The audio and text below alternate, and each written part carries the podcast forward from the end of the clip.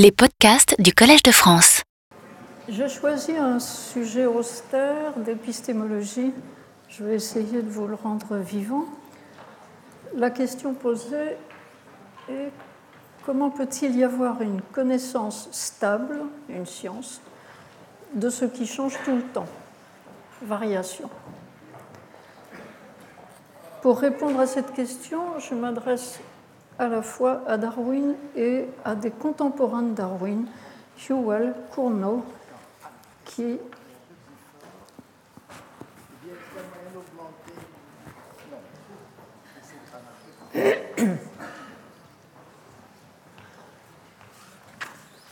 Bon. En épigraphe à cette présentation, je vous cite un passage emprunté à un homme qui a lu tout Darwin, le biologiste californien Michael Gislin, qui nous dit, pour Darwin comme pour Héraclite, le changement est le fond de la réalité. Ce n'est pas quelque chose de superficiel ou d'illusoire, ou quelque chose qu'on peut escamoter. La question, je me répète, est donc comment peut-il y avoir une science stable de quelque chose qui change tout le temps. Ma référence principale sera au livre de Darwin, L'origine des espèces, dont nous fêtons l'anniversaire de la publication, et je le cite dans la traduction Barbier.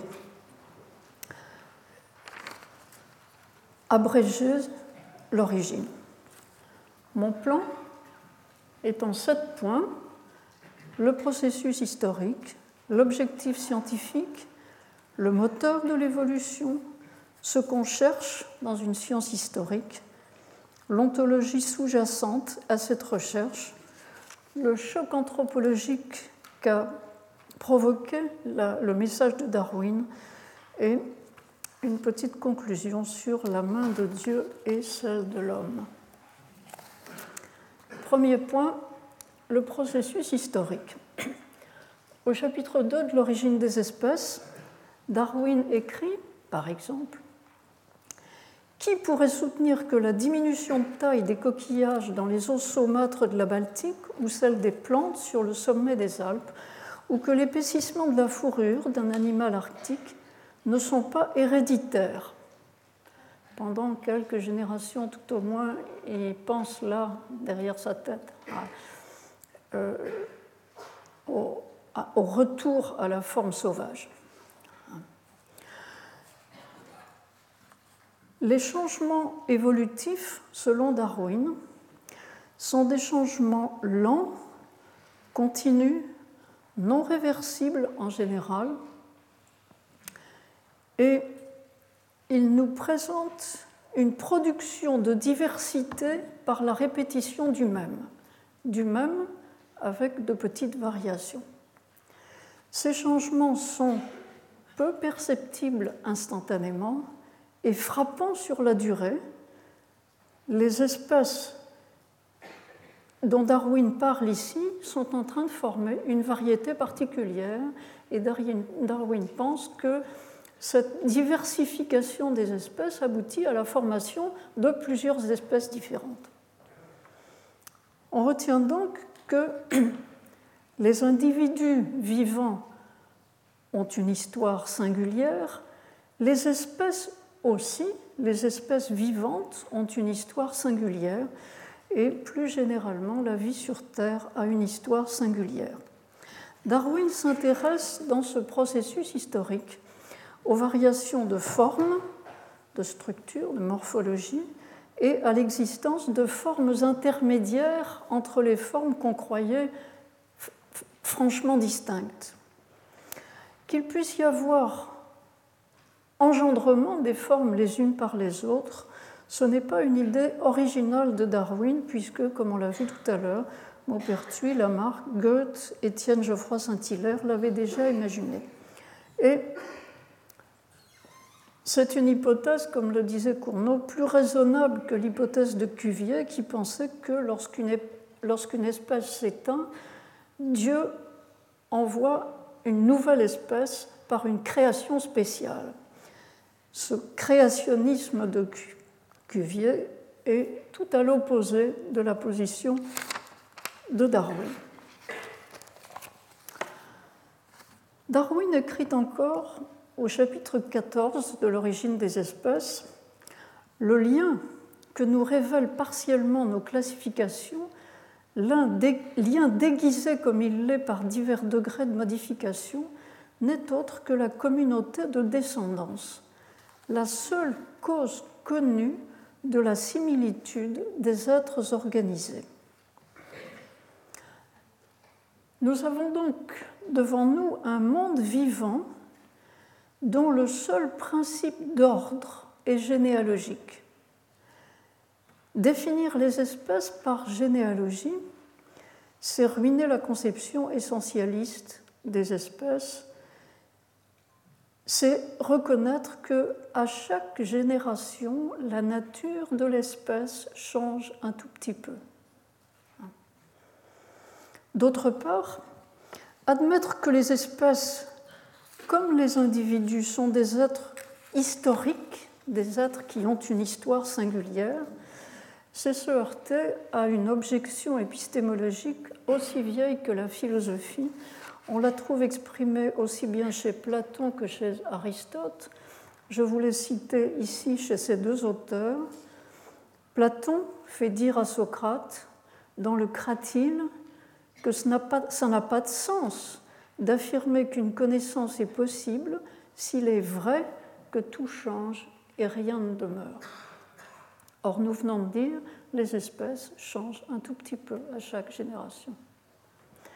Aristote dit, lui, supposons qu'il n'existe que des individus, il n'y aura alors rien d'intelligible, tous les êtres seront sensibles et il n'y aura science d'aucun à moins d'appeler science la sensation.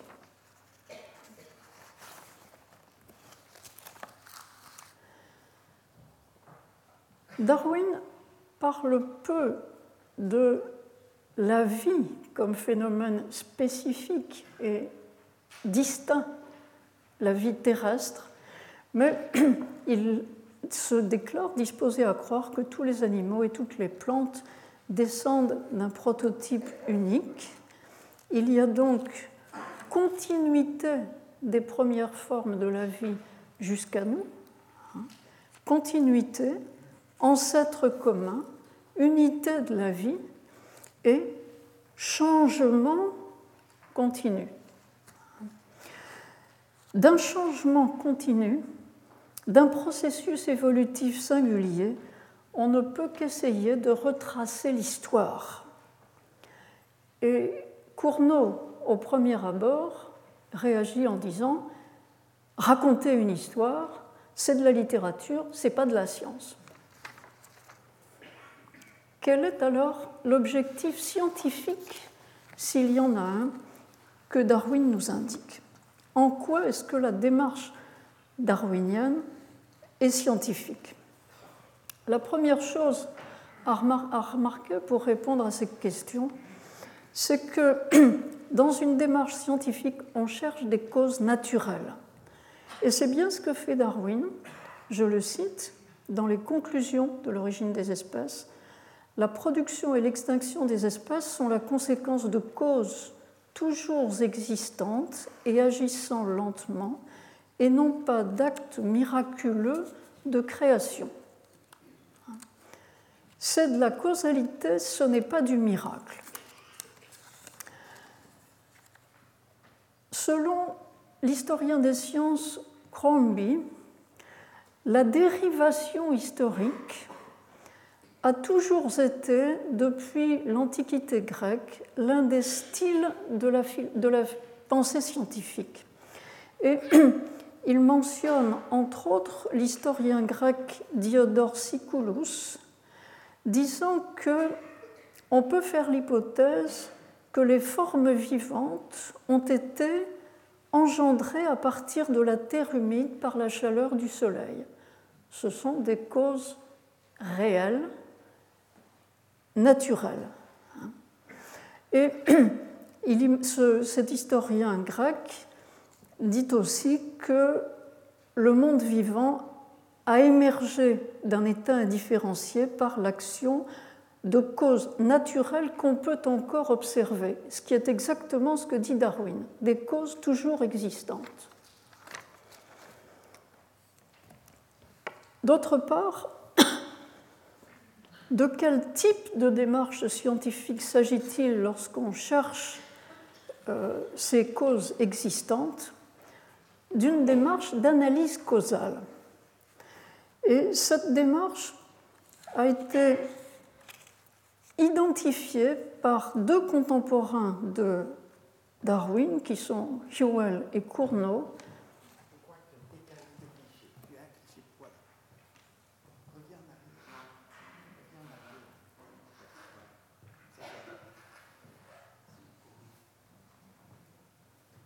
Voilà.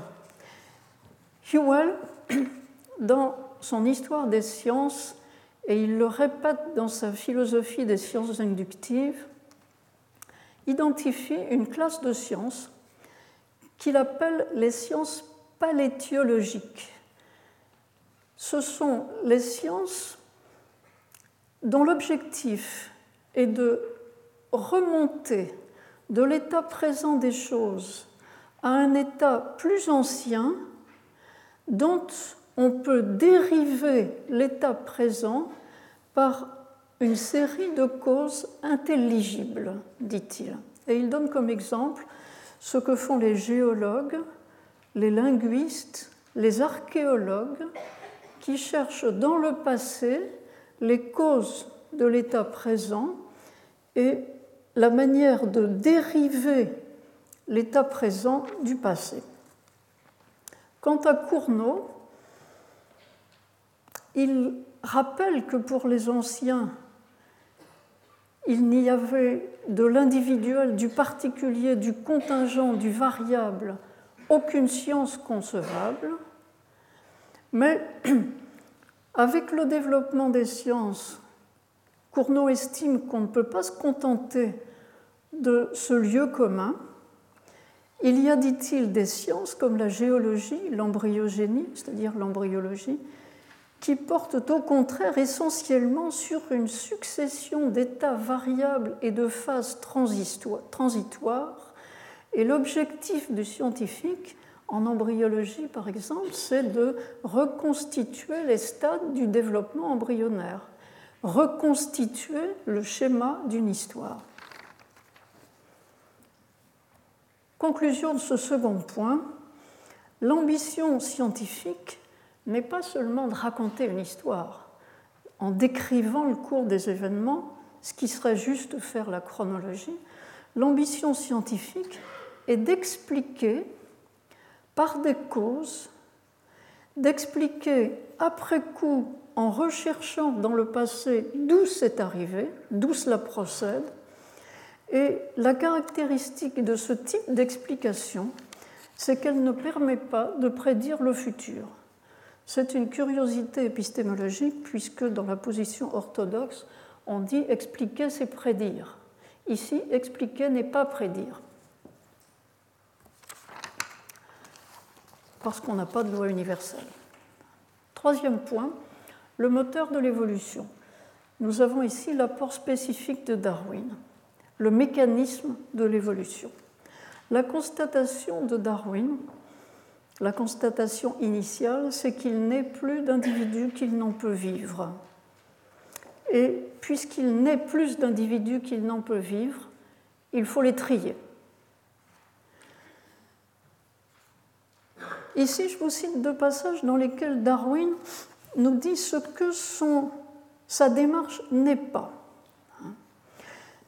Certains, dit-il, se sont imaginés que la sélection naturelle amène la variabilité, alors qu'elle implique seulement la conservation des variations accidentellement produites quand elles sont avantageuses à l'individu dans les conditions d'existence où il se trouve placé. Autrement dit, la sélection n'est pas une cause.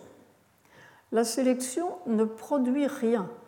Elle sélectionne parmi des variations accidentelles, Jean-Pierre Changeux disait tout à l'heure, spontanées. mais cela évoque un hasard, j'y reviens. Darwin se précise aussi ce qu'il veut dire euh, à la fin de l'origine des espèces, en, en, insistant sur le point que dans la première édition de son ouvrage, ainsi que dans les autres éditions, il s'est expliqué sur un point et il a déclaré qu'il est convaincu que la sélection naturelle a été l'agent principal des modifications, mais qu'elle n'a pas été exclusivement le seul. La sélection naturelle n'est pas le seul mécanisme, mais c'est le mécanisme principal. Et ce mécanisme nous aide à trouver les causes. Je prends un exemple. Cet exemple, alors un avertissement ici, toute ressemblance avec une grippe aviaire serait accidentelle. Euh, c'est un travail fait actuellement par une jeune postdoc à Harvard. Une population d'oiseaux a été anéantie par une épidémie liée à un virus et on a cru à l'extinction de cette population. Puis, on a vu renaître cette population au bout de quelques années et on a trouvé que son génome était modifié, d'où on a conclu que seuls ont survécu et se sont reproduits les rares individus qui étaient dotés d'un facteur génétique de résistance à l'infection par ce virus.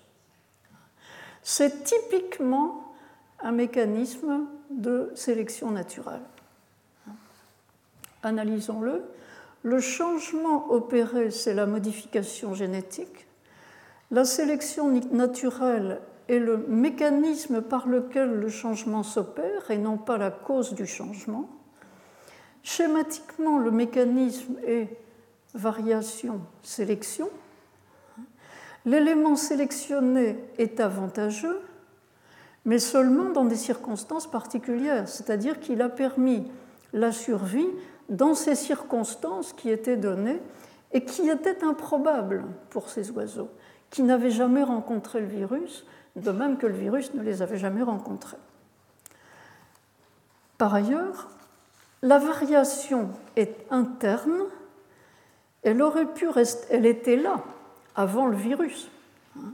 elle aurait pu rester silencieuse. Sa sélection naît de la rencontre avec un facteur externe. Résumons ce point 3. Ce qu'on cherche pour expliquer le changement, et non pas seulement pour le décrire, c'est une singularité valorisée par le hasard d'une rencontre fortuite. Point 4. Réfléchissons un peu sur cette euh, démarche de recherche historique qui vise à repérer des singularités. Ce que Darwin suggère ressemble beaucoup à ce que Cournot appelle rencontre de séries causales indépendantes. On va donc essayer ce modèle-là. Cournot définit le hasard comme un fait naturel, on a dit, on cherche des causes naturelles, des événements naturels, qui consiste dans l'indépendance mutuelle de plusieurs séries de causes et d'effets qui concourent accidentellement à produire tel phénomène, etc. Série, euh, euh, événement qui, pour cette raison, est qualifié de fortuit. L'événement de la rencontre des séries causales était improbable. Et Cournot définit l'étiologie historique comme l'analyse et la discussion des causes ou des enchaînements de causes qui ont concouru à amener les événements dont l'histoire offre le tableau.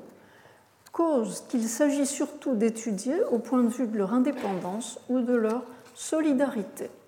Donc, nous avons ici, dans l'exemple que j'ai donné, ce qui s'est passé chez les oiseaux, Ce qui s'est passé du côté du virus, ça n'avait pas tellement de raison de se rencontrer, ça s'est rencontré de façon improbable à un moment donné, et on peut affirmer dans ce cas-là que les deux séries étaient indépendantes, mais qu'elles se sont tapées l'une dans l'autre.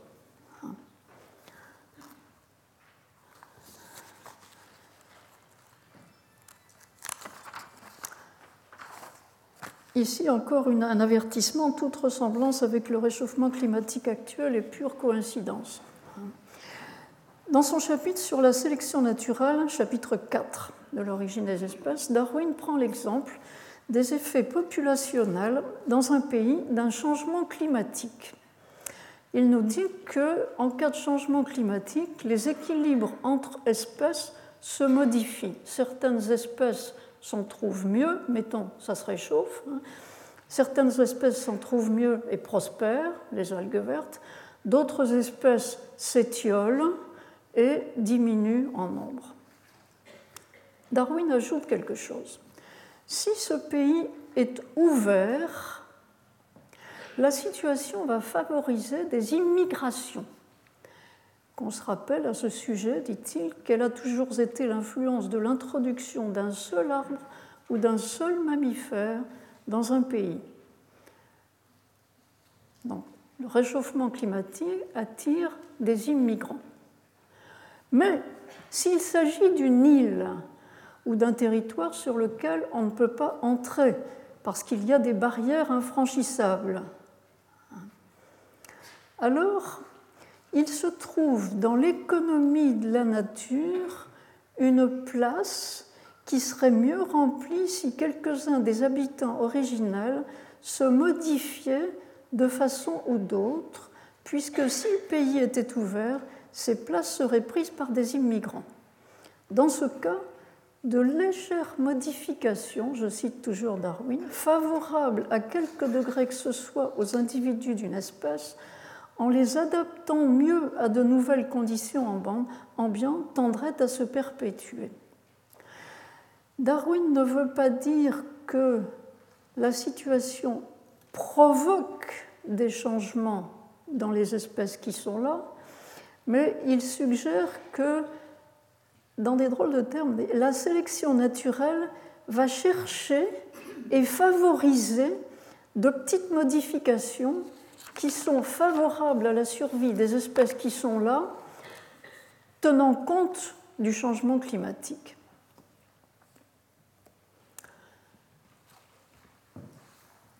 Les exemples que j'ai donnés, celui de Darwin et celui de la jeune femme de Harvard, déploient deux séries causales présumées indépendantes série virus, série oiseau, série météorologie, série démographie, dont la rencontre est fortuite. La rencontre explique le changement considéré, le clash des séries. Le schéma de Cournot paraît pertinent et comme le souligne Cournot, le changement, bien que non prédictible avant, n'est pas sans cause. Il a même double cause, si on peut dire, puisque c'est la rencontre de deux séries causales. Mais ici, on se pose des questions. D'une part, le hasard est-il seulement dans la rencontre fortuite? Et qu'entend Darwin par l'économie de la nature, qui évoque l'idée d'une sagesse naturelle C'est mon point 5 l'ontologie sous-jacente à l'analyse causale à la manière de Darwin. Dans l'origine des espèces, au chapitre 4, Darwin écrit que nous avons de bonnes raisons de croire que les changements des conditions d'existence tendent à augmenter le potentiel de variabilité ou la disposition à varier ou la faculté de changer. C'est une, affirmation difficile à interpréter. Darwin admet qu'il existe chez les plantes et les animaux une tendance naturelle à varier. Cournot parle de création naturelle, on parlerait aujourd'hui de créativité naturelle. Et Darwin dit qu'on peut l'observer sur les types sauvages qui varient tout seuls sans qu'on cherche à les modifier. Ces variations qui se produisent spontanément sont transmises héréditairement et elles semblent se faire sans but ou sans cause ou par hasard. C'est une loterie. On a souvent employé ce terme. C'est une autre forme de hasard que la rencontre des séries causales. D'autre part, la domestication joue sur cette variabilité spontanée ou naturelle. En modifiant les conditions d'existence du bétail ou du blé, en modifiant ces conditions d'existence, la domestication induit des changements organiques non prédictibles avant et transmissibles après.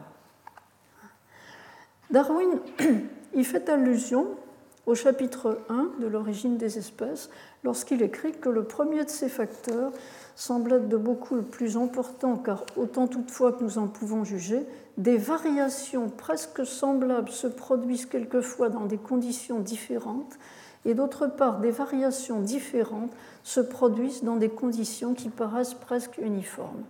Les variations sont primairement spontanées avant d'être induites euh, ou avant que la technologie humaine les manipule.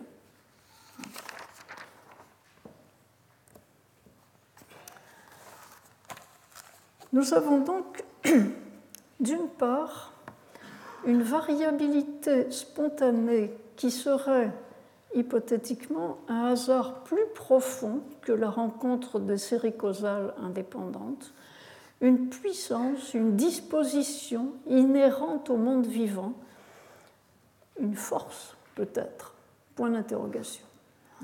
En tout cas, pour Darwin, la capacité de changement est inhérente à la réalité, profondément inhérente à la réalité.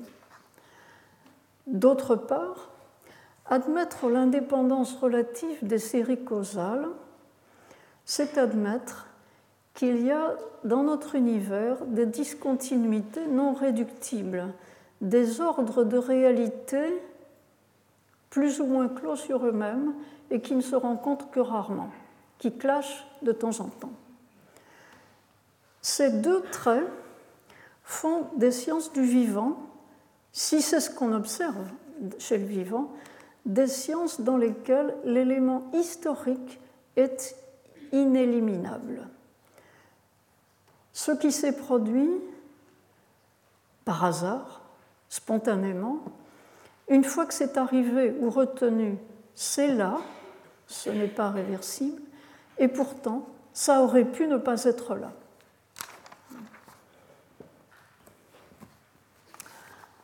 Cette euh, révélation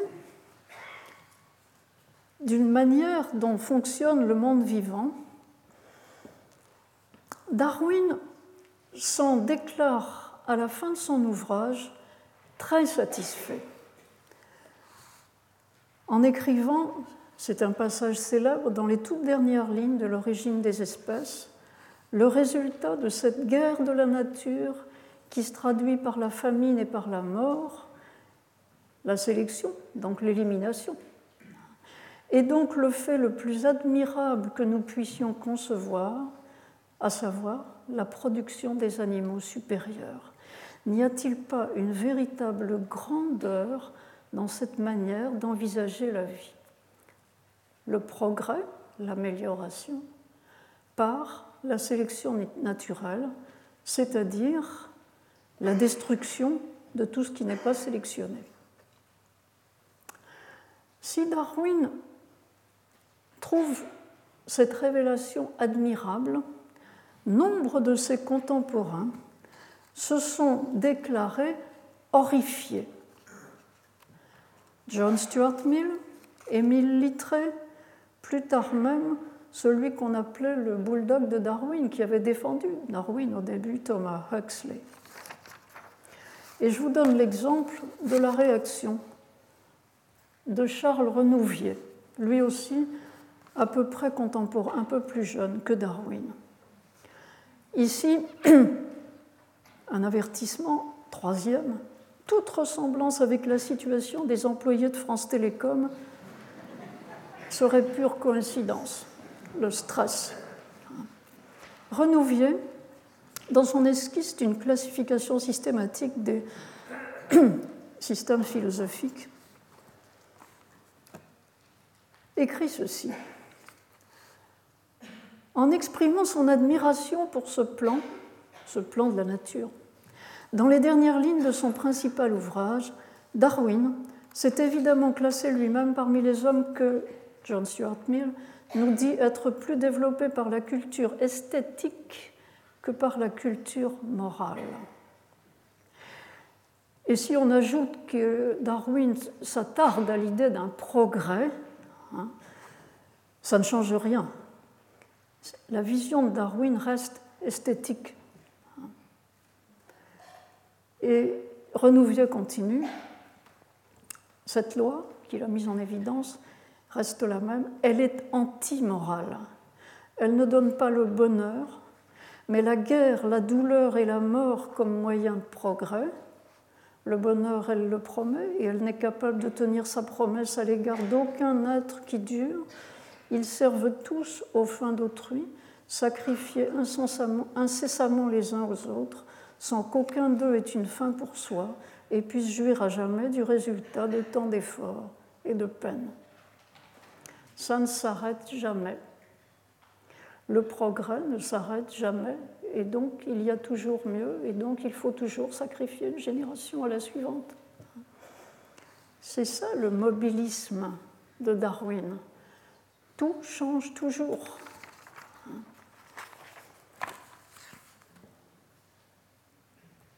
Pour illustrer ce choc anthropologique, j'emploie l'expression de la revendication d'innocence que j'emprunte à Yves Michaud. Et je vous raconte une toute petite histoire qui est vraie et que j'ai entendue la semaine dernière. Dans la bouche d'un de nos collègues, Manuel Di, qui est professeur dans l'antenne de Manille de l'université de Manille, dans une petite ville des Philippines qui s'appelle Quezon City. Manuel nous a raconté que la semaine d'avant, donc il y a 15 jours, un typhon s'est abattu sur les Philippines. Oh, pas un gros typhon, un typhon moyen, il nous a dit, qui a entraîné des pluies torrentielles. Ces pluies torrentielles ont fait plusieurs milliers de morts. Manuel, lui, n'avait perdu que des biens matériels et il nous a dit que sa famille étant indemne et lui-même indemne, il avait de la chance. On lui a dit, vous avez perdu, oh oui, il a perdu beaucoup de biens matériels. Sa maison a été inondée jusqu'en euh, haut du, du rez-de-chaussée. Tout ce qui était au rez-de-chaussée a été emporté. Et sa voiture, qui était devant. On lui a dit, oui, mais ça, les assurances... Ah, il nous a dit non. Aux Philippines, les assurances ne paient pas. Les assurances paient les dégâts du feu, parce que le feu, c'est l'homme mais elle ne paie pas les dégâts de l'eau, parce que l'eau vient du ciel. C'est pas nous, c'est Dieu. C'est la revendication d'innocence des assureurs. En réalité, en réalité, nous dit Manuel, si les inondations sont si rapides et si fortes aux Philippines maintenant, c'est à cause de la main de l'homme. C'est parce que la déforestation, les, constructions un peu au hasard ont entraîné le fait que le sol n'absorbe plus l'eau au fur et à mesure qu'elle tombe et elle s'écoule. Là, la, la ville où il habite est dans un creux et le creux a été inondé en quelques heures. Et donc, mon dernier point et ma conclusion s'intitule La main de Dieu et celle de l'homme. J'aurais pu l'intituler Assumer le changement. Darwin, initialement, s'est intéressé au travail des éleveurs. c'est-à-dire à l'action de l'homme quand il produit des variétés domestiques. Il était donc tout à fait ouvert à l'idée que l'homme peut avoir une influence causale sur l'évolution. Mais cela ne nous donne pas une science, direz-vous. Darwin a réfléchi là-dessus et note dans son carnet, notebook E, que la répétition des essais permet de généraliser jusqu'à un certain point. Il écrit, en pensant aux effets de ma théorie, on trouvera probablement des lois, nous aimerions mieux dire maintenant des régularités, hein, euh, des, lois qui peuvent corréler des parties d'un organisme et nous les trouvons à partir des lois de variation que nous ont permis de dégager des observations que une variation en entraîne une autre. Une intervention entraîne un changement ici ou là. Pensez à l'étude de l'embryologie. En embryologie, on s'attache à montrer ce que un ensemble de cellules devient hein, et ce que la modification de cet ensemble de cellules entraîne comme modification des organes par la suite. Donc on a là une petite généralisation qui, qui n'est pas une grande loi de la nature, mais une petite généralisation qui permet, qui donne un savoir et qui permet d'en tenir compte pour d'éventuelles interventions sur l'embryon. Résumons cela généralement, la connaissance ouvre la connaissance causale, ouvre la possibilité d'agir aux jointures causales, c'est-à-dire aux points de variabilité. Par exemple, un éleveur va ajouter des vitamines à la nourriture de ses animaux et voir ce que ça donne. Et par tâtonnement, il va trouver une petite généralisation qui lui permet d'améliorer cette variété animale, ou bien un médecin, disons le corps médical, trouvera des moyens d'empêcher le virus d'atteindre sa cible. Là aussi, toute allusion est hein, pure coïncidence. Bref,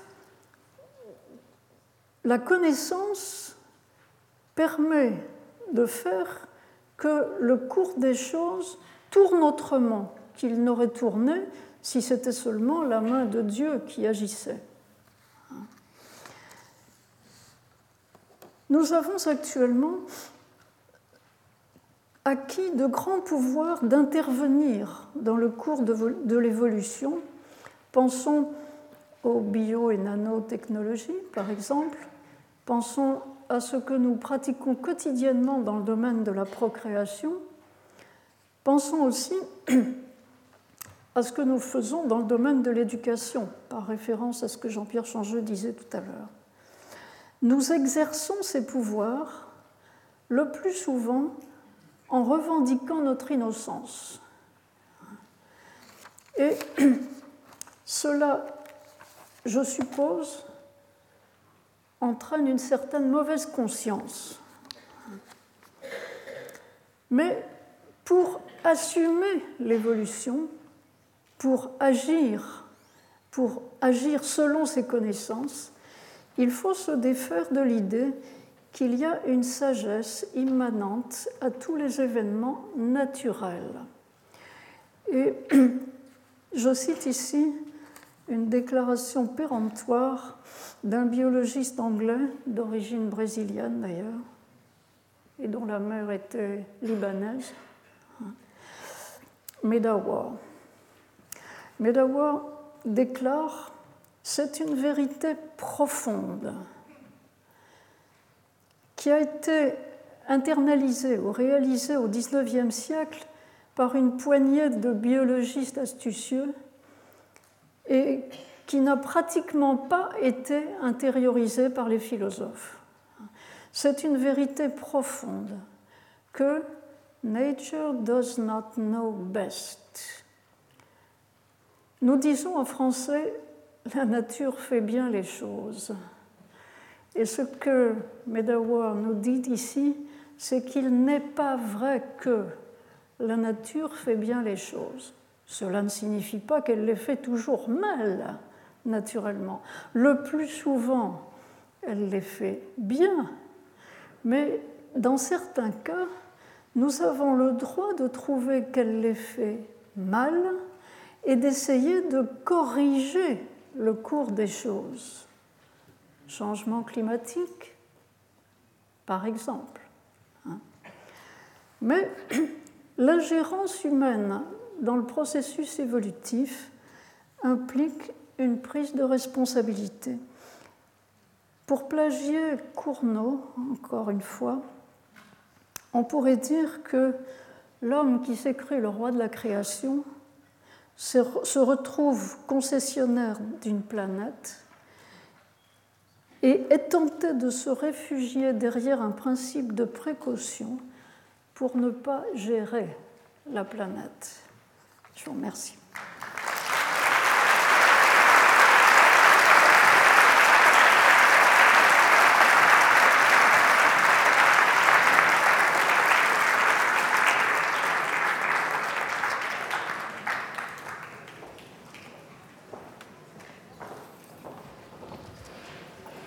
Merci beaucoup Anne pour ce très bel exposé.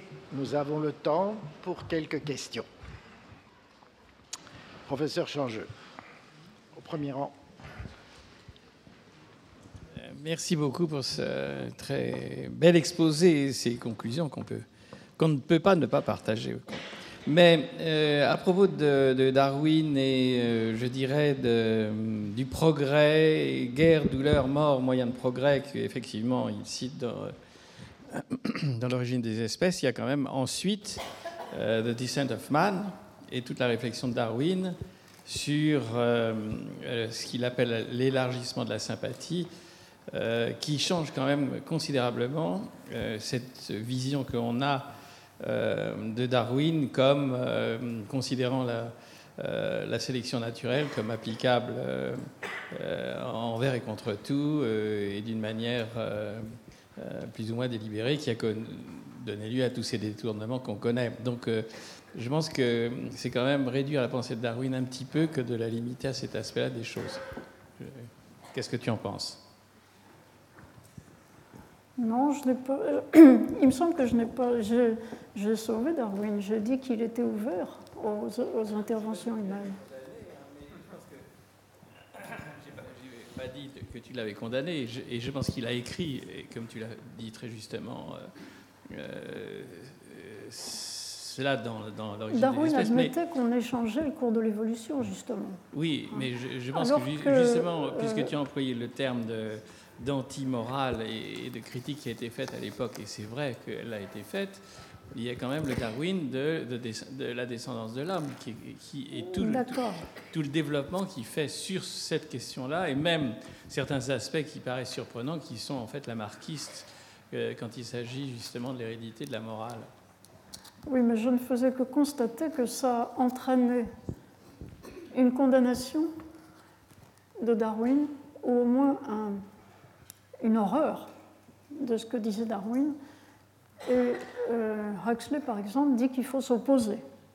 Euh, Huxley, Thomas Huxley, euh, quand, il a réalisé ce que ça signifie, à une époque où l'Angleterre était en train de faire des lois sociales, c'est-à-dire de s'occuper des pauvres au lieu de les laisser dépérir, hein, Huxley a affirmé qu'il faut aller contre la sélection naturelle.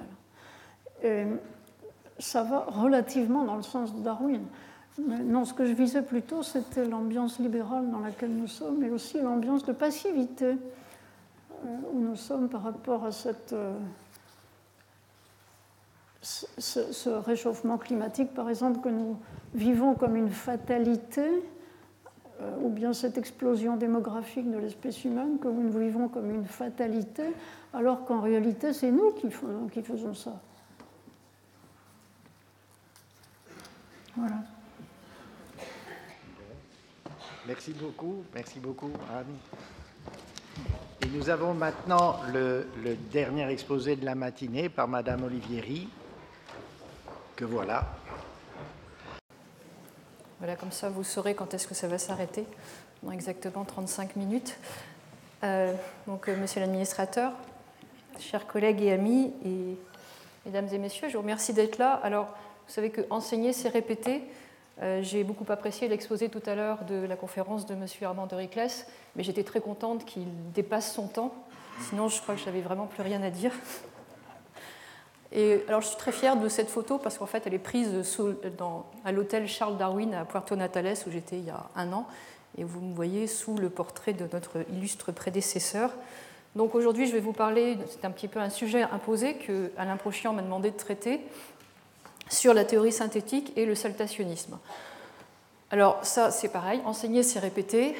Donc le mécanisme fondamental de la sélection naturelle tel qu'il était vu par euh, Darwin repose donc sur l'idée de variation, sur l'idée que ces variations individuelles sont corrélées à des variations sur la survie et la fécondité, c'est-à-dire que certains variants vont se reproduire ou, ou vont survivre mieux que d'autres, et au moins une partie de ces variations est héritable, donc transmise à la descendance. Et si vous répétez ça beaucoup de fois, vous arrivez effectivement au mécanisme inéluctable d'augmentation progressive de la fréquence de ces variations avantageuses dans les populations euh, naturelles.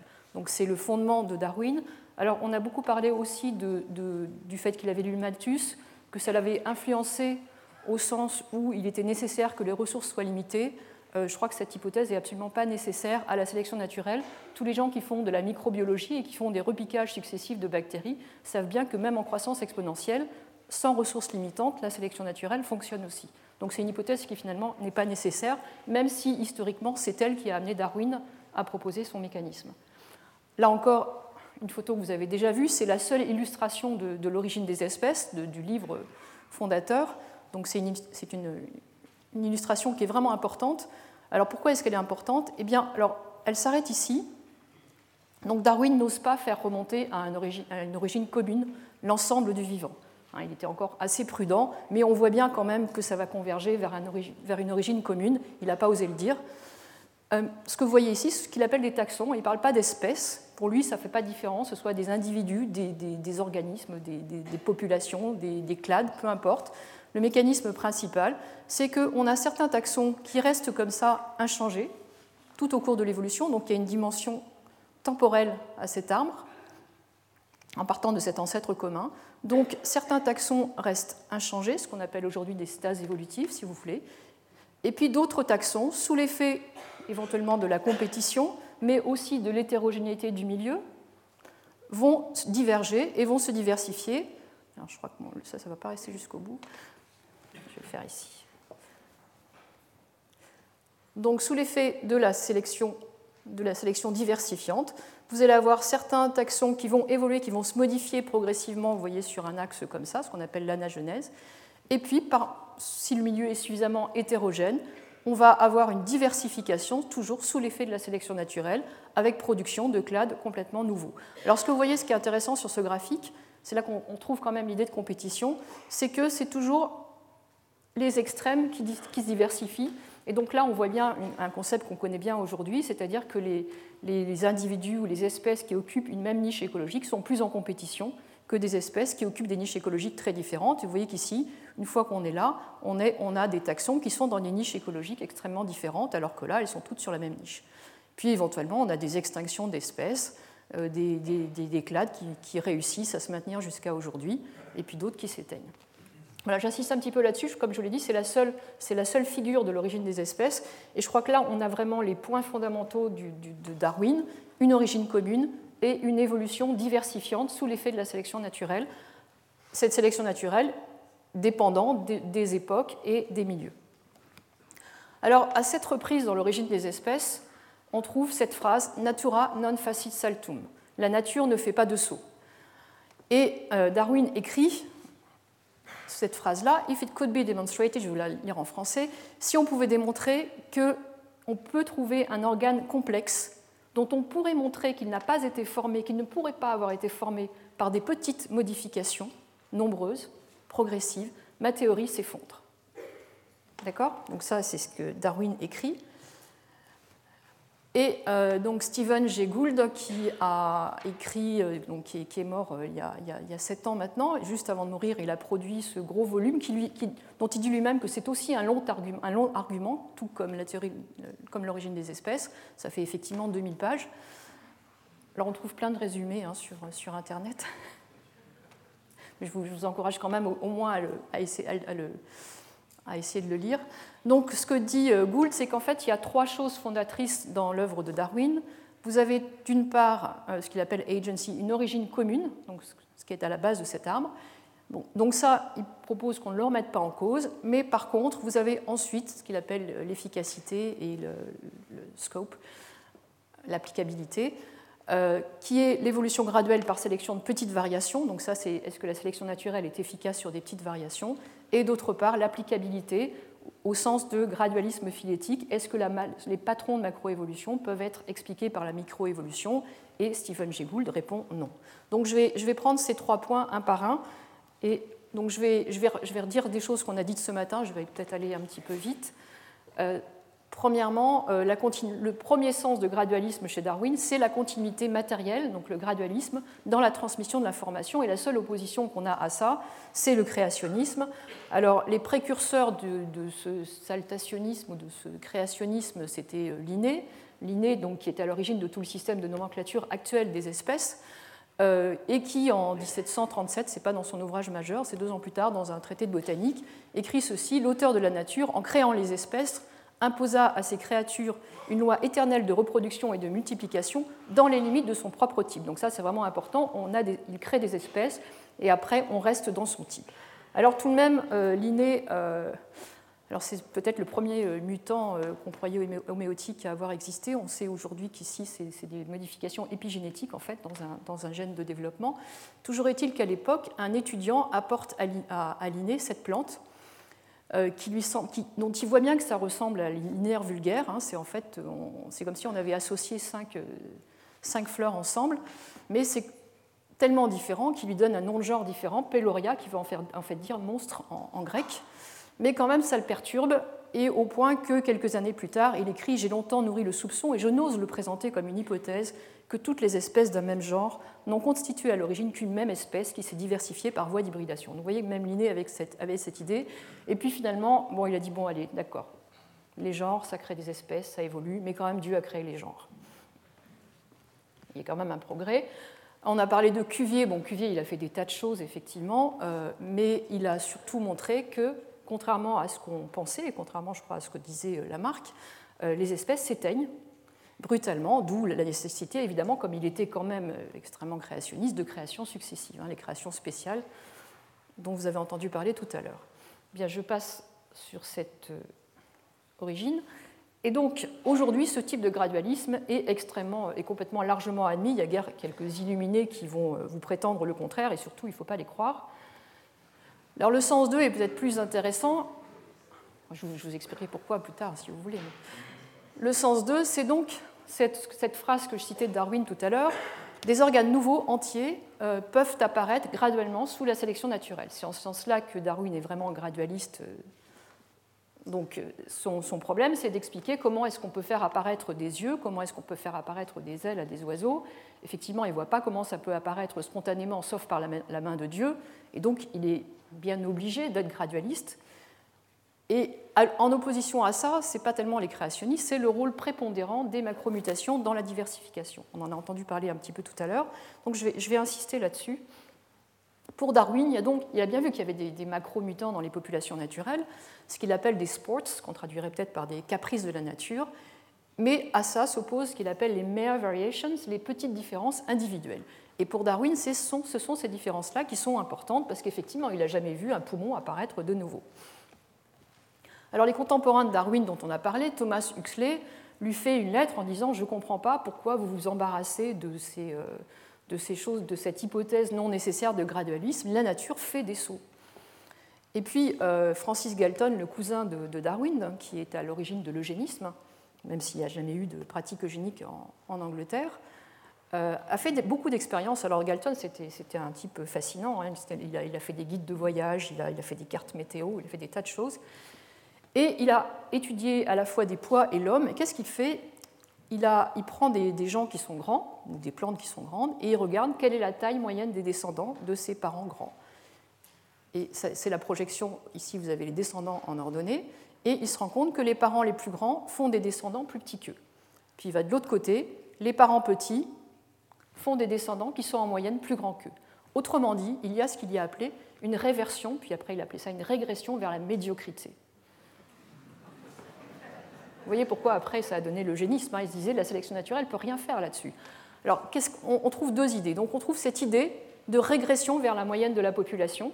Et donc pour lui, cette variabilité, ces petites, ces petites, variances sur lesquelles euh, Darwin insistait, en fait, ça n'est pas stable. C'est ce qu'il a appelé l'instabilité organique. Ces toutes petites variations, on a forcément un retour comme un élastique, on tire. Alors on a beau sélectionner, de toute façon, ça revient vers la moyenne.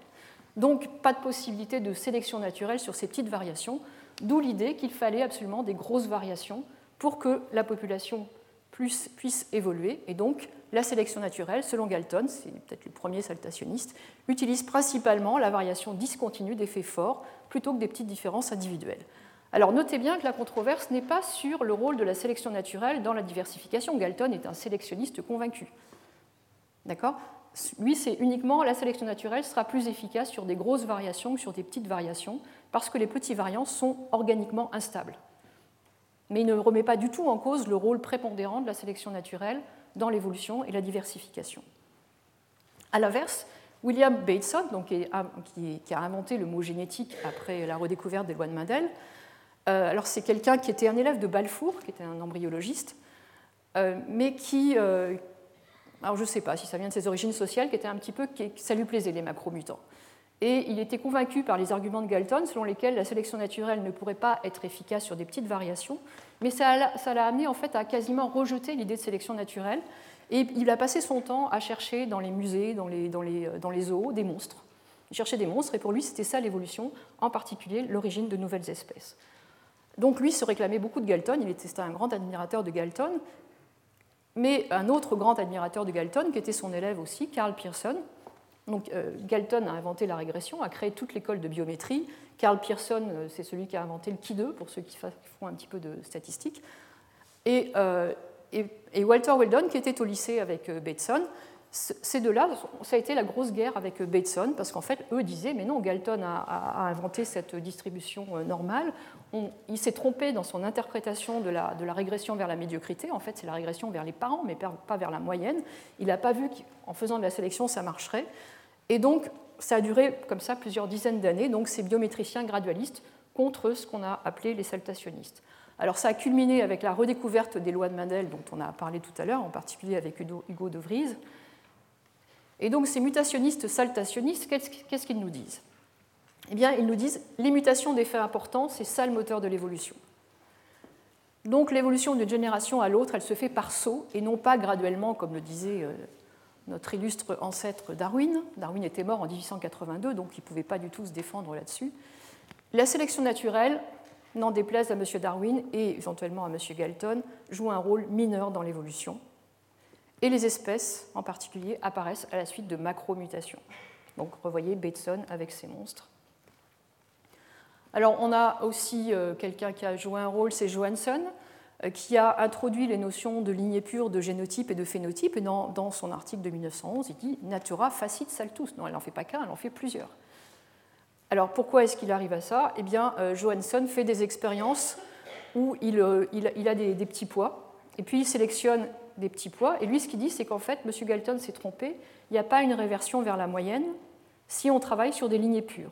Et donc, il s'attache à créer des lignées pures qui, effectivement, ensuite, ne répondent plus à la sélection, mais ne changent plus.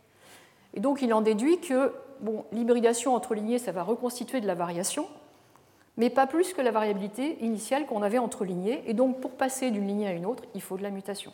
Il n'avait pas complètement tort. Alors, pourquoi est-ce qu'il se trompait? Eh bien, il avait une vision extrêmement euh, mendélienne, un gène, deux allèles de la diversité. Et en fait, ce qu'on sait maintenant, et ce ça a été ça qui a permis la synthèse moderne, c'est qu'un petit nombre de locus peut produire, un petit nombre de gènes, vous comprenez, peut produire beaucoup de génotypes. Je vais passer très vite sur les diapos qui arrivent. Voici ce qui se passe si vous avez un seul gène. Ici, c'est un histogramme de fréquence de trois phénotypes. qui apporte par exemple un nombre de soies abdominales sur la drosophile, ça peut être ce que vous voulez. Ici, vous avez une lignée pure, un homozygote. Ici, une autre lignée pure qui fait par exemple deux soies de plus.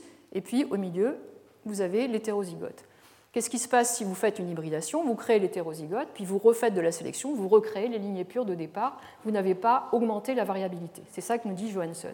Maintenant, ce qu'il n'avait pas vu, c'est que si on augmente le nombre de locus, eh bien, on augmente considérablement le nombre de combinaisons. Vous avez en fait trois, euh, phénotypes possibles s'il y a de la codominance par locus, donc 3 puissance, 3 puissance 10 combinaisons sur l'ensemble si vous avez simplement 10 locus. Et donc, ce que Johansson avait vu, c'est qu'on avait un effet du milieu sur la variation des lignées pures, mais il n'avait pas vu qu'en augmentant le nombre de locus, même sans effet du milieu, on avait aussi une distribution normale. Et alors ça, ça a vraiment euh, révolutionné, parce que euh, une fois qu'on a compris ça, on a vu que la variation continue elle-même avait une base discontinue, pouvait avoir une base discontinue, il suffisait d'augmenter le nombre de gènes qui déterminaient un caractère. En outre, dans ces conditions, la reproduction sexuée faisait apparaître de nouveaux génotypes par recombinaison. Il n'y avait pas besoin d'avoir de la mutation très souvent. Et en plus, effectivement, le milieu influençait l'expression de la variation. Et donc Galton, quand il nous dit les extrêmes font des descendants, il y a un retour, il y a un retour vers la médiocrité, il a oublié que les gens qui sont grands ou les petits pois qui étaient grands, c'est parce que génétiquement ils étaient grands, mais aussi parce qu'ils étaient bien nourris. Et leurs descendants ne l'étaient pas forcément. Voilà, donc tout ça a permis la synthèse en, euh, 1918 de la, ce qu'on a appelé la génétique des populations, qui est l'œuvre de Ronald Fisher, un autre grand statisticien, euh, et, Wright. Un petit peu plus tard, c'est Ronald Fisher qui a commencé. Alors, que nous dit la génétique des populations? Elle nous dit que la sélection naturelle peut agir sur des petites variations à travers l'augmentation de fréquence des allèles sélectionnés, d'où une évolution continue. Autrement dit, oui, l'hérédité a une nature particulière, mais en augmentant les fréquences des allèles qui sont à la base de la variation continue qu'on observe, eh bien, on peut faire évoluer des populations. Il n'y a pas cet effet d'élastique que voyait Galton. L'autre point important, on a parlé du hasard tout à l'heure, l'autre point important que voient les généticiens des populations, c'est que le hasard est utile parce qu'il fait apparaître des mutations, mais en fait, il s'oppose à la sélection naturelle, ou en tout cas, il ne la facilite pas, ce qu'on appelle en génétique des populations la dérive génétique. Autrement dit, ce que montrent les généticiens, c'est qu'une mutation qui est unique dans une population, même si elle est avantageuse, elle ne va pas forcément se fixer. En fait, elle a même une, chance très élevée d'être perdue par hasard. Je prends un exemple très simple que je donne à mes étudiants tous les ans. Si vous sortez dans la rue et vous vous faites être écrasé par un, par un camion, ça ne veut pas dire que vous aviez de mauvais gènes. Alors maintenant, si toute votre famille, avec des événements indépendants, se fait écraser régulièrement quand ils sortent dans la rue, on peut commencer à se poser des problèmes, à se poser des questions. Mais donc, vous voyez, ce qui, va arriver à une mutation unique, en général, c'est qu'elle est perdue. il faut vraiment qu'elle ait un avantage monstrueux pour pouvoir augmenter en fréquence. Ou qu'elle apparaisse régulièrement. Et comme on peut penser, et ça les gens étaient d'accord, que les macromutations d'effet très fort apparaissent beaucoup plus rarement que des petites mutations, eh bien, on peut penser que ces macromutations contribuent peu à l'évolution et en particulier à la diversification. Donc ça, c'était le programme de la génétique des populations. Alors, ce qu'on a appelé la synthèse moderne, j'ai vu tout à l'heure que Armand de Riclès avait mis 1940-1970. Bon, moi je mets ça à la fin de la génétique des populations. Euh, donc, c'est un ensemble de personnes que vous avez ici. Vous voyez que c'est seulement des hommes, hein, je crois, malheureusement, euh, qui, euh, qui, sont allés sur le terrain, qui ont fait des expériences. Alors, Simpson, c'était un paléontologiste, Dobzhansky travaillait sur les sur les drosophiles, Stebbins sur les plantes, Hensmer sur les oiseaux et plein d'autres choses. Julian Huxley je ne sais pas sur quoi il travaillait d'ailleurs, qui mais c'est lui qui a inventé le terme de synthèse moderne, qui était au passage le petit-fils de Thomas Huxley, le bulldog de Darwin. Et donc ces gens-là montrent que bah oui, les populations, elles évoluent graduellement et elles divergent les unes les autres sous l'effet de la sélection naturelle. Ils introduisent les concepts d'espèces, de spéciation, etc. Donc tout va bien. Alors qu'en est-il aujourd'hui? Alors aujourd'hui, euh, effectivement, on ne sait toujours pas faire apparaître des organes nouveaux, entiers, euh, brutalement. Par contre, on connaît plusieurs exemples d'évolution très rapides, c'est-à-dire que les macromutations ne sont pas du tout nécessaires à des évolutions rapides. Je vais juste vous donner quelques exemples. Euh, un exemple ici carrément de spéciation très rapide. chez les plantes, on connaît beaucoup d'exemples. ce sont des travaux de, l'équipe de Lorraine Riesberg aux États-Unis. Alors les tournesols sont issus des États-Unis, ont leur origine là-bas. Ici, vous avez Elianthus anus, qui a, dont, ça c'est une forme sauvage, mais qui a donné le tournesol cultivé. Elianthus speciolaris, une autre espèce, on sait les croiser, on arrive à les croiser de temps en temps. Et en fait, on a une espèce, Elianthus anomalus, dont on, sait maintenant qu'elle elle, dérive directement d'un croisement entre ces deux espèces. Ce qui est intéressant, c'est qu'elle a colonisé un milieu complètement nouveau, les milieux euh, désertiques en Arizona. Alors on connaît aussi chez les plantes plein d'exemples comme ça, où par euh, polyploïd, ce qu'on appelle polyploïdisation, c'est-à-dire qu'on duplique tout le génome, on arrive à fabriquer des choses qui euh, sont ensuite isolées reproductivement de leurs prédécesseurs. Un autre exemple, c'est chez les poissons, chez les cyclidés. ça, c'est un exemple assez amusant parce que là, on a euh, un isolement reproducteur qu'on dit prézygotique, qui est en fait basé essentiellement sur le. Enfin, vous avez ici des, poissons de couleurs euh, différentes. Et en fait, ces poissons-là, ça c'est le, mâle et la femelle, se croisent entre eux, se croisent entre eux, mais, ne se croisent pas du tout entre eux dans les, conditions naturelles. Euh, alors on sait qu'ils ont des signaux sensoriels. En fait, ils sont dans des, habitats un petit peu différents dans, ces lacs, où la profondeur de l'eau est différente. Et ce qui est intéressant, c'est qu'avec la pollution de l'eau, euh, eh bien, ils ne se reconnaissent plus. Et là, on se rend compte qu'ils peuvent tout à fait se croiser. Mais euh, on a des évolutions parallèles. Ici, vous avez dans le lac Victoria, ici le lac Malawi. Pour un même genre, vous avez plusieurs espèces comme ça qui ont émergé des, évolutions parallèles dans chaque lac. On, a pu montrer que c'est des évolutions indépendantes, avec à chaque fois l'occupation d'une niche écologique différente en fonction de la hauteur d'eux ou dans le. Mais toujours pas d'isolement post-reproducteur, c'est-à-dire qu'on peut les croiser, mais de fait, dans la nature, ils ne se croisent pas. Donc vous voyez que c'est une origine très récente, probablement, et une spéciation en cours. Et un dernier exemple sur des poissons, c'est les, gambusies qui mangent les larves de moustiques. Alors vous ne voyez pas sur la diapo, je pense. Ici, vous avez une nageoire caudale qui est plus importante que ici. Ça, ce sont des poissons qui sont en présence de prédateurs. Ici, en l'absence de prédateurs. Euh, eh bien, les différences sont, basées génétiquement, hein. ce n'est pas de la plasticité phénotypique. Et là encore, on a une homogamie, c'est-à-dire que ces poissons-là préfèrent se croiser entre eux quand on les met dans un aquarium, et cela entre eux. Et on voit bien pourquoi il est important d'avoir une grande nageoire caudale en présence de prédateurs. Donc des changements très rapides. Alors deuxième euh, aspect, euh, est-ce que ces macromutations qui ne sont pas nécessaires, est-ce qu'elles sont si rares que ça? Eh bien finalement non, peut-être pas. Euh, voici un exemple euh, qui est tiré d'un article de Günther Tessen, qui est quelqu'un qui fait de la génétique du développement. Alors il appelle ça des monstres prometteurs, bon, j'essaie d'éviter ce terme. Euh, donc c'est sur la capsule Boursa Pasteur, où il a, ici c'est le type sauvage, ça c'est un type donc, mutant. Donc vous voyez en fait ce qui se passe, c'est que vous avez quatre pétales ici qui sont remplacés par quatre étamines. Et euh, ces mutants, ce qui est intéressant, alors ça, des choses comme ça, on vous a montré tout à l'heure le mutant Antennapédia des drosophiles ou d'autres insectes.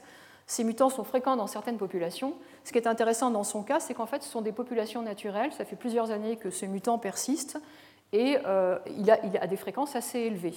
Donc c'est un monstre, finalement non, c'est pas du tout un monstre. Alors comment est-ce qu'il fait pour se maintenir? Eh bien, probablement, comme il produit 4 étamines à la place de pétales, il produit plus de pollen, donc il a peut-être un avantage. En plus, cette espèce euh, est euh, très, très fortement autogame, c'est-à-dire que le pollen va aller féconder directement l'ovule qui est en dessous. Il n'y a pas tellement besoin de pollinisateurs. Donc on peut penser qu'effectivement, c'est une mutation finalement qui, est peut-être qui est neutre, peut-être voire même avantagée dans des conditions où il n'y a pas de pollinisateur. Bon, maintenant, ça ne fait pas une nouvelle espèce, puis ce n'est pas un organe complexe très nouveau. Il n'y a rien de nouveau, hein. on a juste remplacé des pétales par des étamines qu'on savait déjà faire par ailleurs. Un autre exemple qui est intéressant, c'est l'évolution du nombre de segments chez les mille pattes. C'est intéressant parce que ce sont deux études qui viennent de paraître dans la revue euh, Evolution and Development, qui portent toutes les deux chez des mille pattes. Alors ça, ce sont des scolopendres, ce sont des espèces sœurs très proches, ils ont la phylogénie, où en fait on a euh, quasiment un doublement du nombre de segments. Ici, ça fait 21 euh, ou 23 segments, ici 39 ou 43 segments. Et apparemment, en un temps très court, on a doublé le nombre de segments. Et à l'inverse, chez un autre mille-pattes, euh, Strigamia maritima, où ici on a une variation à l'intérieur de l'espèce du nombre de segments. Alors ce n'est pas une variation aussi forte que là, hein, ça varie de 47 à 51, mais ils ont pu montrer que cette variation était héritable, c'est-à-dire qu'une mère avec beaucoup de segments faisait des descendants qui en moyenne avaient aussi beaucoup de segments. Il y avait une réversion vers la moyenne, mais également, mais c'était un, caractère variable. Donc vous voyez que ce, nombre de pattes, il est parfois c'est une variation parfois graduelle, comme ici, parfois euh, brutale. Et en fait, on ne sait pas très bien, et je ne crois pas que les gens des Vaux puissent nous dire Euh, pourquoi est-ce que ici, vous voyez, c'est un clade ici, c'est une phylogénie de ces mille pattes, où tout le monde a 21 segments, sauf ces deux scolopendres dont je viens de parler, qu'on a parfois 23, mais parfois même 39 ou 43. Et puis ici, par contre, on a un clade où ça bouge beaucoup, et on a une évolution graduelle. Alors en plus, on a, des clines de fréquence, on a moins de segments au nord qu'au sud, des choses comme ça qui sont extrêmement intéressantes, mais je ne crois pas qu'on comprenne pourquoi on a certains clades qui évoluent vers beaucoup de segments ou pourquoi dans certains clades ça bouge et d'autres pas. Donc je crois que les enjeux de l'évo-dévo dont on a parlé, c'est vraiment d'étudier la génétique des différences développementales entre espèces proches, mais c'est aussi de faire de l'écologie du développement. Euh, je crois que Darwin, c'était le premier écologiste, hein, puisque c'est lui qui a proposé l'évolution avec diversification sous l'effet de la sélection naturelle, euh, à cause de l'hétérogénéité du milieu. Euh, je, trouve qu'il faudrait que les généticiens du développement sortent de leur labo et aillent sur le terrain et nous disent un petit peu, ben voilà, qu'est-ce qui va se passer. Alors, on ne sait toujours pas prédire les innovations. On sait dire que c'est basé sur peu de gènes, beaucoup de gènes. On ne sait pas les prédire. Alors, il y a des, on, entendra parler cet après-midi d'épigénétique. Euh, il y a aussi des gens qui réfléchissent à la théorie des systèmes complexes, qui essaient de montrer, on en a un petit peu parlé peut-être avec Jean-Pierre Changeux ce matin, comment à partir d'interactions finalement simples, on arrive à faire des choses extrêmement complexes. Bon, il y a des réflexions en cours là-dedans, ça n'est absolument pas mon domaine, donc je ne vous en dirai pas plus que ça. Voilà, donc pour conclure sur ce deuxième aspect du gradualisme de Darwin, euh, donc ces macromutations ne sont pas si rares. Certaines des évolutions rapides sont dues à des remaniements majeurs, comme des doublements du stock chromosomique, des duplications, des choses comme ça, d'autres pas. Mais on n'a pas encore d'exemple d'organes entiers nouveaux apparus brutalement. Et euh, la sélection naturelle, pour l'instant, reste un moteur majeur de diversification et de spéciation. Quand je vous dis on a doublé le nombre de segments de ces mille pattes, de ces scolopendres, on n'a absolument aucune idée de si c'est ça qui a fait un isolement reproducteur et une diversification ensuite, ou est-ce que c'est pas quelque chose qui est apparu après. on ne sait absolument pas ça. Euh, dernier aspect du gradualisme de Darwin, c'est le gradualisme phylétique. Est-ce que la macroévolution est ou non explicable par la microévolution Donc en opposition, la réponse est non. Donc je vous disais, un des champions de ça, c'est donc euh, Stephen Jay Gould. Et lui répond, alors le problème c'est quoi? C'est la discontinuité, en particulier dans les registres fossiles. On n'a pas de forme de transition. Alors Simpson disait, bon, c'est des problèmes de sédimentation, etc. Est-ce qu'elles sont réellement absentes? Gould lui dit oui. Et Gould a joué un rôle énorme parmi les paléontologistes parce qu'en fait, il leur a un petit peu redonné confiance dans leur propre discipline. Hein, on n'arrêtait pas de leur dire bon, mais vos, données fossiles, là, il manque des tas de choses. Et Gould leur dit non, non, il manque rien, ils ne sont pas là. Ou en tout cas, ça a été tellement rapide que de toute façon, on ne peut plus les voir. Et puis, euh, donc Gould propose euh, que en fait, l'évolution se fait par saut sur quelques milliers de générations, et puis ensuite, ça suit avec des stases qui durent plusieurs millions d'années. Alors, est-ce que les stases et les ponctuations peuvent être prédites par la microévolution, par la génétique des populations Si vous voulez, Gould répond non. Alors, je vous remets cet arbre-là. Ce que vous voyez, c'est qu'on a bien chez Darwin des stases. Les stases ne lui posent aucun problème. Alors, et puis, on a aussi des événements de ponctuation. Alors, vu par Gould, ça donne ça. Bon, moi, je ne trouve pas que ce soit très différent, mais on peut penser que c'est très différent. En tout cas, il y a des échelles de temps qui sont impliquées, qui sont, différentes. Mais Gould était profondément euh, darwinien, c'est-à-dire qu'il n'a jamais remis en cause l'évolution par la sélection naturelle à l'intérieur des espèces. Donc euh, il n'a jamais dit qu'il fallait des macro-mutations hein, pour passer euh, d'une espèce à l'autre. Alors au début, il disait on ne peut pas avoir de diversification sans spéciation. Dans son ouvrage de 2002, il dit bon j'ai dit ça y il y a 15 ans, mais c'était stupide je reviens tout à fait sur ce que j'ai dit. Donc finalement, Gould de 2002, je crois que beaucoup de gens seraient d'accord avec ce qu'il dit. Alors ça ne veut pas dire qu'on a des explications à ces stases évolutives. Alors comment est-ce qu'on peut les expliquer? Première explication, qui avait d'ailleurs été proposée par euh, Eldredge, l'ami de Gould, c'est la sélection stabilisante. Qu'est-ce que ça veut dire sélection stabilisante? Ça veut dire on, on, sélectionne pour toujours le même optimum phénotypique. Hein, on, on, sélectionne toujours pour, pour la même chose, donc il n'y a pas de raison que ça change. Et puis une autre façon, ça serait simplement si les espèces peuvent migrer pour aller, on sait que chez les arbres c'est un petit peu ce qui se passe, quand il y a des changements climatiques, en fait, ils se déplacent de façon à rester toujours dans le milieu auquel ils sont adaptés. Donc sélection stabilisante, ça ne veut pas du tout dire qu'il n'y ait pas du tout de changement dans les conditions de milieu, ça veut dire que les espèces s'arrangent pour rester dans le milieu auquel, ou les individus plutôt, s'arrangent pour rester dans les milieux auxquels ils sont adaptés. Donc ça, on a, on a des exemples de ça. Euh, pardon Donc hein, le, célacanthe, euh, il n'a quasiment pas changé en 250 millions d'années. Bon, il vit au fond des océans, on peut dire que les conditions là ont peut-être pas trop changé. Euh, ces crevettes, pas de changement de visible en 180 millions d'années. Alors elles, elles vivent dans des mares temporaires dans les milieux désertiques. Euh, bon, c'est peut-être plus difficile d'imaginer que le milieu n'a pas changé du tout, mais peut-être qu'elles sont capables de, choisir leur habitat. Mais Gould nous dit, et c'est là, là, ce qu'il a fait le plus intéressant, je pense, c'est qu'il dit non, non, ça c'est bien, mais en fait il y a des tas d'exemples où le milieu change, il aurait fallu changer, et pourtant, il y a quelque chose qui empêche les, espèces de changer. Ce n'est pas du tout l'action du milieu extérieur qui, euh, fait qu'il y a certaines, certaines formes qui sont sélectionnées, c'est une action du milieu intérieur, ce qu'on appelle les contraintes internes de développement. Par exemple, le fait que les insectes aient gardé six pattes depuis le début, c'est pas que c'était pas bien d'en avoir huit. D'ailleurs, il y a des araignées, d'autres arthropodes qui en ont huit. C'est juste qu'ils sont pas capables d'avoir autre chose que six pattes. Donc ça, c'est un article qui était célèbre de Gould et de Lewontin Lewontin était un généticien des populations, au passage, en 1979, sur les pendentifs de Saint-Marc, euh, Saint-Marc, euh, qui est l'église à, Venise. Et donc, ce que dit euh, Gould, c'est regardez ici ces petits pendentifs. Alors, ce que, vous avez ici, ce sont les, évangiles qui déversent la bonne parole sur les. Vous avez quatre piliers comme ça dans cette cathédrale, qui déversent la bonne parole sur les quatre fleuves bibliques je crois qu'ici c'est le, Tage. Et donc, Gould dit, regardez comme c'est magnifique, ces quatre piliers avec ces pendentifs, on pourrait croire que l'architecte a fait exprès de façon à, mettre ces quatre, ces quatre, évangélistes comme ça.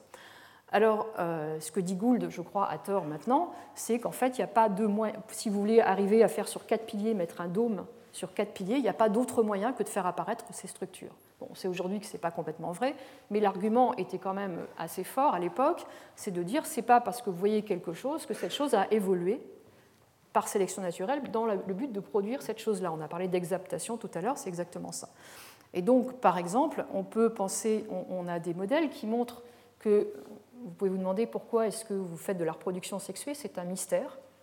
vous pouvez trouver que c'est bien, hein, ça c'est pas le problème. Mais la question de pourquoi est-ce qu'on se reproduit sexuellement, c'est quelque chose qui pose question aux évolutionnistes depuis, euh, depuis les années 70. Euh, et donc, il est possible que la, raison pour laquelle on, garde de la reproduction sexuée, ce soit simplement qu'il est, impossible de faire autrement. Hein, par exemple, chez l'espèce humaine, bon, à part il y a 2000 ans et encore c'est remis en cause, on n'a pas d'exemple de parthénogénèse. Euh, on, sait avec les gènes de développement, qu'on a des gènes, de, des facteurs de transcription, des, des, gènes OX extrêmement conservés. Et là, on peut penser que là encore, il y a des contraintes. Alors, est-ce que j'ai le temps J'ai bientôt fini. Euh, donc, ces niveaux de donc, ça amène Gould à mettre en, Je vous ai dit, Gould, en fait, il a fait deux apports majeurs. Il a remis en cause ce programme adaptationniste, cette idée que la sélection naturelle, tout, tout pouvait expliquer, être expliqué par la sélection naturelle.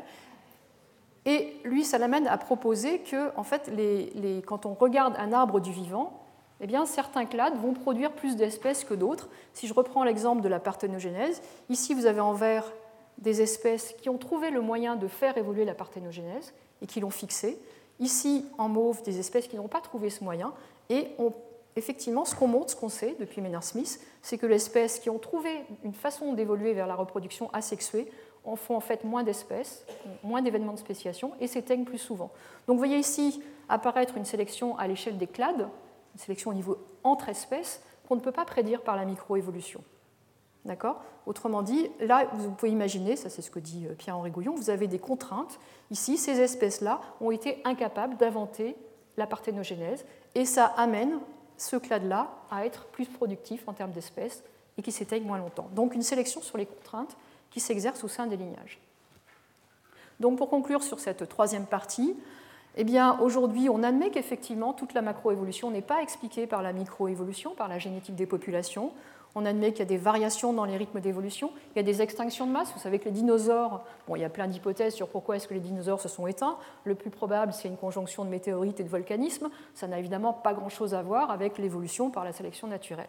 À moins de penser que les météorites ont fait exprès de tomber sur les dinosaures, mais Personne n'y croit, bien sûr. Sélection entre clades, euh, bon, il y a encore des gens qui ne sont pas complètement d'accord. Moi, je pense qu'il n'y a pas de raison de refuser ça. Possibilité d'existence d'innovation brutale, euh, là, j'attends, j'attends les, travaux des, des, des évo-dévo. Mais le problème, c'est qu'avec tout ça, on n'a pas plus de pouvoir explicatif de la macroévolution. On sait juste dire que ce qu'on voit en microévolution ne va pas expliquer les grands patrons macroévolutifs. Mais on, ne sait pas plus prédire ce qui va se passer. Je crois que tout à l'heure, euh, l'exposé précédent euh, nous disait, en fait, c'est une science bizarre parce qu'on ne cherche pas à, prédire le futur, et en fait, on cherche à prédire le passé. Et on n'est pas capable de le faire aujourd'hui. Voilà, donc le gradualisme est-il vraiment nécessaire à la théorie de Darwin? Une origine commune, oui, encore une fois. Euh, l'évolution graduelle par sélection de petites variations, non. Et le gradualisme phylétique, non plus. Alors Darwin lui-même, je reprends la phrase que je citais au début, qui a beaucoup été euh, interprétée en disant si on peut montrer des variations brutales, alors la théorie s'écroule. Ce n'est pas du tout ça qui dit Darwin. Darwin, si je traduis en fait ici en termes un petit peu de logique, il dit si on peut montrer que l'apparition graduelle d'un organe complexe est impossible, alors ma théorie est fausse. Si vous avez fait un petit peu de logique, vous savez que P implique Q, ça implique que non Q implique non P. C'est-à-dire que le contraire de théorie fausse et théorie juste implique application graduelle, apparition graduelle possible.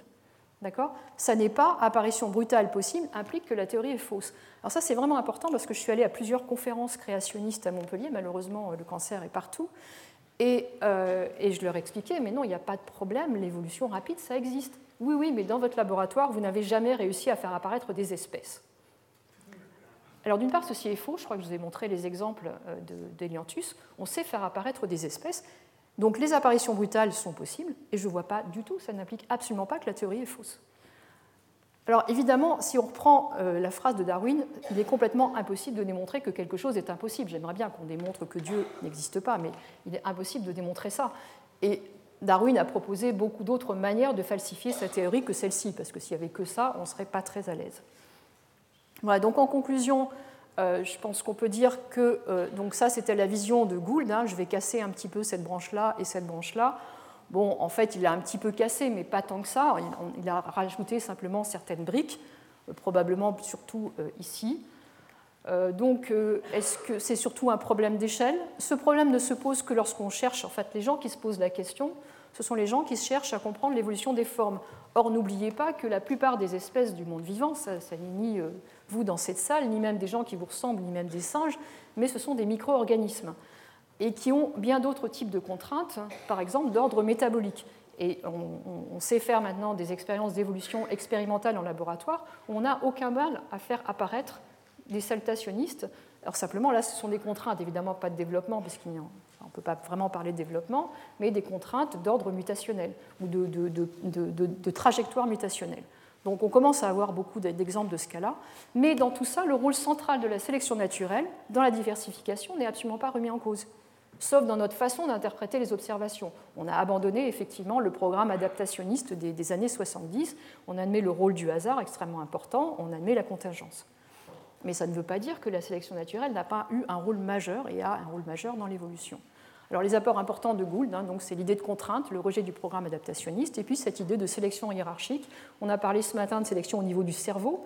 On n'a pas que la sélection entre clades, on peut aussi descendre au niveau intra-organisme. Ça marche aussi. Avec, pareil, le hasard, la sélection naturelle.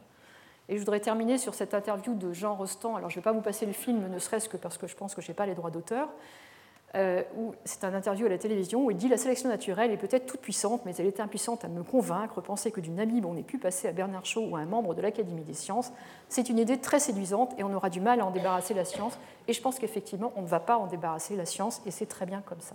Je vous remercie.